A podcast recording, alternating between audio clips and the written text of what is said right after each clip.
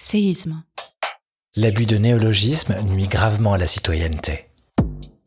Notre époque est-elle déraisonnablement pessimiste? L'heure est en effet au réveil des discours sur l'effondrement. Mais vous dénoncez un catastrophisme. C'est peut-être un mot fourre-tout hein, dans lequel on peut mettre aussi des théories un peu complotistes aussi. Il y a eu plus de 2500 cas de coronavirus enregistrés ces dernières 24 heures. Non, la catastrophe n'est pas inéluctable, dites-vous.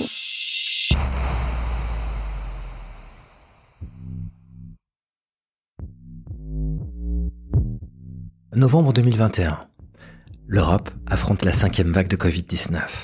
Partout, l'épidémie gagne à nouveau du terrain. Partout, les autorités sanitaires poussent à la vaccination en durcissant les mesures contre le virus.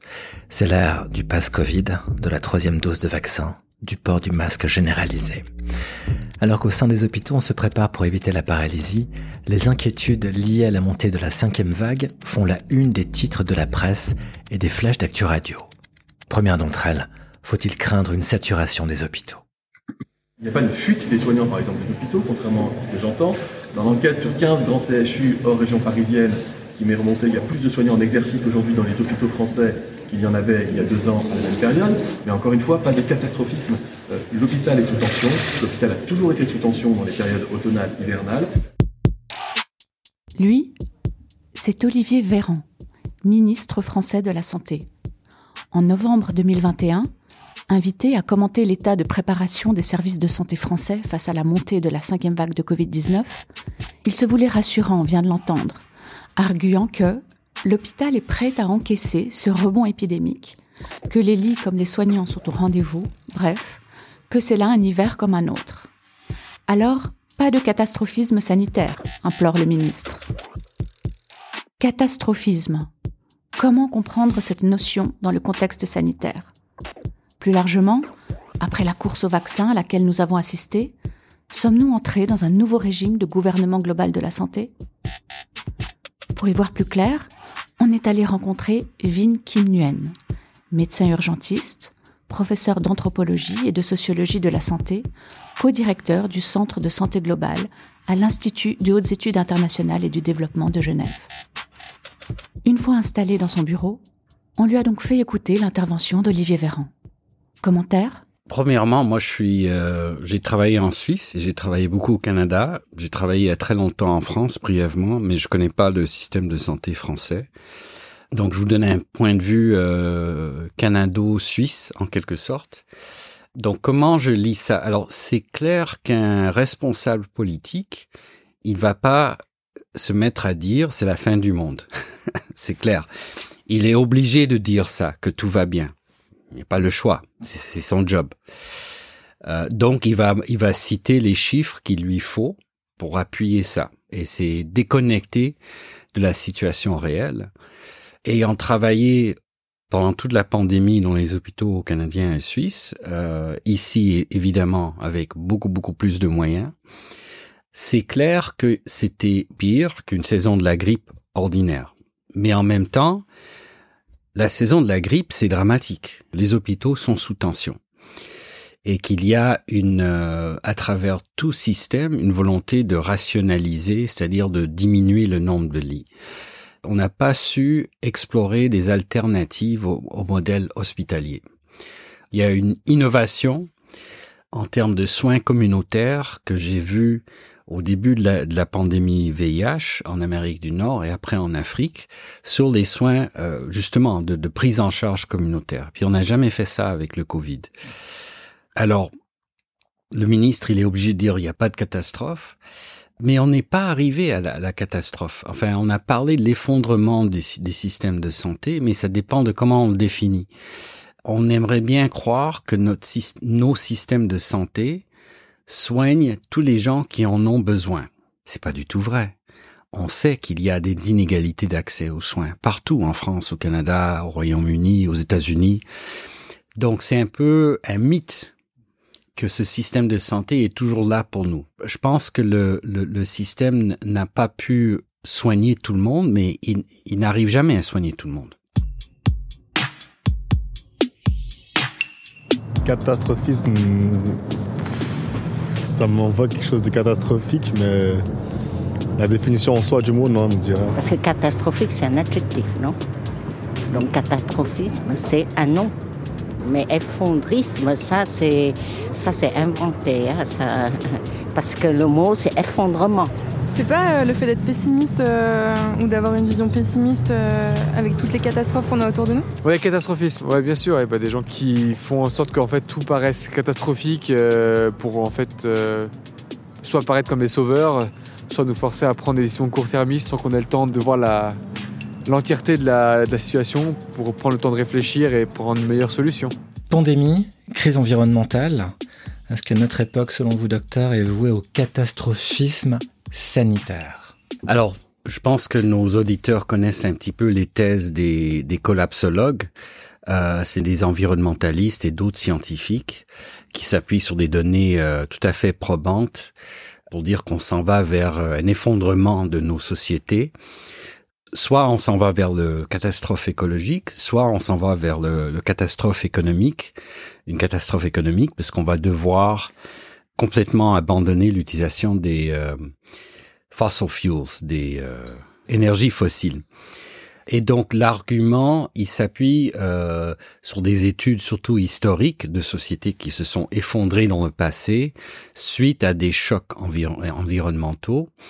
L'argument est que plus une société devient complexe, plus elle a besoin d'énergie juste pour maintenir sa complexité. Quand il y a un choc euh, environnementale ou une crise, les gens qui ont le pouvoir, c'est des gens qui vont euh, chercher à maintenir, à conserver leur pouvoir. Ça va créer des tensions avec euh, le petit peuple de, du bas de la cité, les paysans, etc. Et vous voyez un petit peu la, la résonance avec les thèses de Marx. Pour résumer, les collapsologues disent que tout choc peut amener à un effondrement. Et puis, il serait intéressant de réfléchir sur Covid comme un exemple ou non d'effondrement, parce que vous vous rappelez, il y a deux ans, les scènes catastrophiques qui venaient euh, du nord de l'Italie, tout ça, et on s'imaginait que peut-être les choses allaient s'effondrer, mais non, elles ne se sont pas effondrées du tout. Mais par contre, une des choses qu'on a vues, c'est qu'effectivement, il y a une classe de gens dont je fais partie, qui ont pu rester à la maison tranquillement à travailler sur les ordinateurs. Il y a eu l'enrichissement massif des compagnies de la, technologie, de la nouvelle économie, alors que tous les gens qui euh, s'occupent de nous acheminer à manger euh, et travailler dans les hôpitaux euh, sont restés au travail. Donc on a vu une espèce de d'écart qui s'est creusé là, économique. Mais je crois que les, thèses effondristes ou collapsologistes restent à l'épreuve. Faut voir parce qu'il est, trop tôt. Évidemment, avec ce qui se passe en Ukraine, euh, on a l'impression de vivre exactement la même chose, mais encore en pire, de pas savoir où on s'en va et de voir des thèses catastrophistes revenir revenir à l'avant. Est-ce qu'on peut considérer que cette pandémie a libéré les forces déraisonnables, les extrêmes dans notre société? Je ne sais pas si j'utiliserais le mot libérer, mais je crois c'est clair qu'elle les a euh, donné une légitimité. Alors c'est une des choses qu'on constate là aujourd'hui euh, depuis l'automne dernier. Donc on voit la résistance au vaccin, les gens qui hésitent à être vaccinés. On a vu euh, surgir juste avant Noël dans les sociétés occidentales de plus en plus de tensions et d'affrontements autour des mesures euh, de santé publique qui étaient euh, décrétées, que ce soit bon beaucoup plus tôt les masques aux États-Unis ou, ou, surtout maintenant les vaccins. Peut-être surtout dans mon milieu, je suis un peu étonné de constater la violence des opinions pour et contre le vaccin. Et on voit comment la pandémie a, alors d'un côté, elle a exploité ou elle a élargit ou creuser les écarts socio-économiques, mais d'un autre côté, elle creuse des écarts entre guillemets culturels ou de croyances entre différents groupes. Catastrophisme sanitaire. Est-ce que ça pourrait être que du coup, euh, les gens n'ont pas bien géré, euh, ou alors ouais, qu'il y a eu des catastrophes euh, sanitaires? Non, je sais rien. mais catastrophisme, ça fait plus un peu propagande comme ça. Justement, tu es un peu euh, dans une sphère un peu anxiogène entre la pandémie, genre ce qui se passe en Ukraine, l'écologie, etc. Donc du coup, tu commences à être euh, over pessimiste. Ouais, tu, deviens, euh, au lieu d'être pessimiste, ben, tu deviens catastrophiste. Je vais te faire peur, moi je suis un, un gars, j'aime bien les flingues, tu vois, j'aime bien tous ces trucs et tout. Euh, donc euh, survivaliste, euh, tous ces trucs, ça me parle. Point de vue de la, géopolitique, ou ce que vous appelez vous la biopolitique, la géobiopolitique, qu'est-ce que le Covid a changé? Pour faire un dessin assez simple, il y avait un temps où il y avait des États-nations et ces États-nations s'occupaient de la santé de leur population à travers un système de santé. Et euh, le penseur Foucault a introduit le terme biopolitique pour parler de ce, ce nouvel État moderne qui naît au XIXe siècle et qui n'est plus exclusivement préoccupé par euh, la guerre, la police, euh, les impôts, mais qui commence à mettre en place des politiques pour faire vivre sa population, commencer à compter, à mesurer, etc. On a eu une époque de santé internationale euh, après la deuxième guerre mondiale, euh, ancrée autour de l'OMS, où les États se sont mis d'accord entre eux pour établir des normes, euh, des traités dans l'intérêt de la santé mondiale. Et ce terrain de santé internationale est un terrain de bataille idéologique entre d'un côté les Américains qui prônait le marché libre, euh, l'innovation pharmaceutique, et de l'autre côté l'Union soviétique, qui lui prenait le camp de la médecine sociale, la santé communautaire, etc. Bon, je caricature un peu, mais on avait vraiment ce conflit idéologique, effondrement du mur de Berlin, et on a l'époque de la santé mondiale, Global Health, où euh, ce qui structure ce terrain n'est plus ce conflit idéologique, euh, mais est la, la, volonté de différents acteurs de s'investir pour différentes raisons. En fait, c'est un peu la cacophonie. Ce qui est très intéressant, c'est que on voit l'extension de la biopolitique, c'est-à-dire des, des, États comme la France s'investissent à soigner et à faire vivre des populations qui sont pas en France et qui sont pas des Français. On pourrait parler d'une biopolitique hors des frontières. Et ce qui est arrivé avec Covid, on a vu cette volonté de traiter ou de, soigner ou de éventuellement prévenir la maladie ou, ou garder en santé des populations hors frontières s'accrocher à des intérêts géopolitiques, maintenant juste de force de souveraineté de l'État.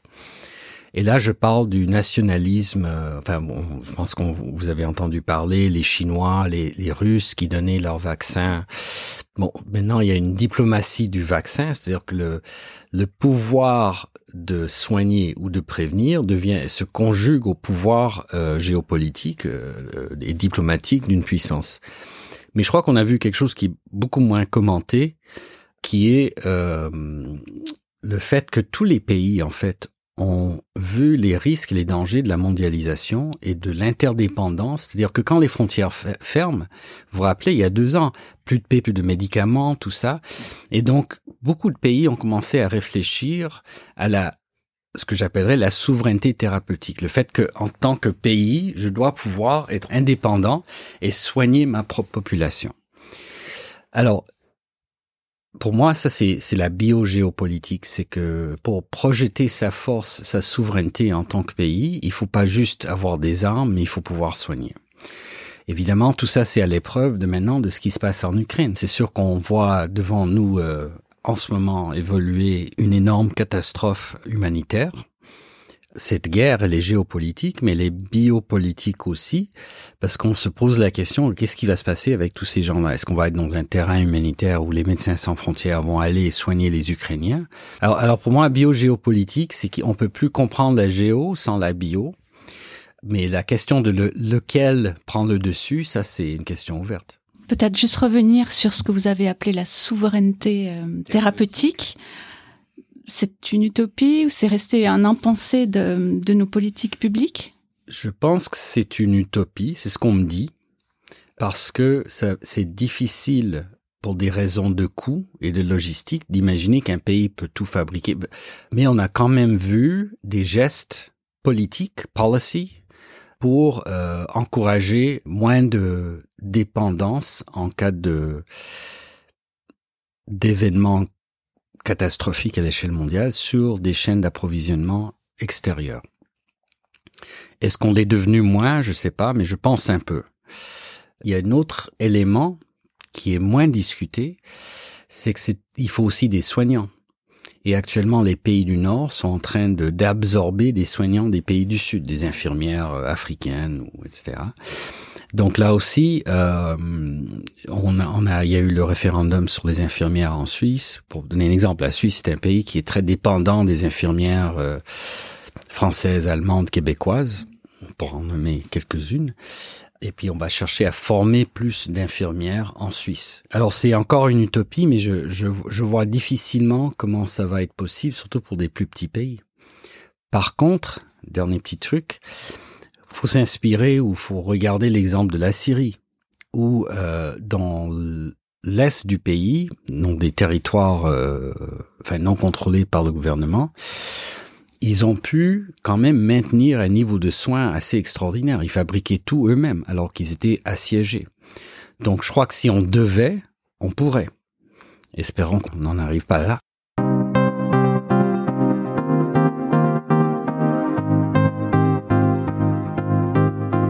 Vous venez d'écouter Séisme, un podcast chez Média, produit en partenariat avec l'Institut de hautes études et du développement de Genève et réalisé grâce au soutien de la Loterie Romande.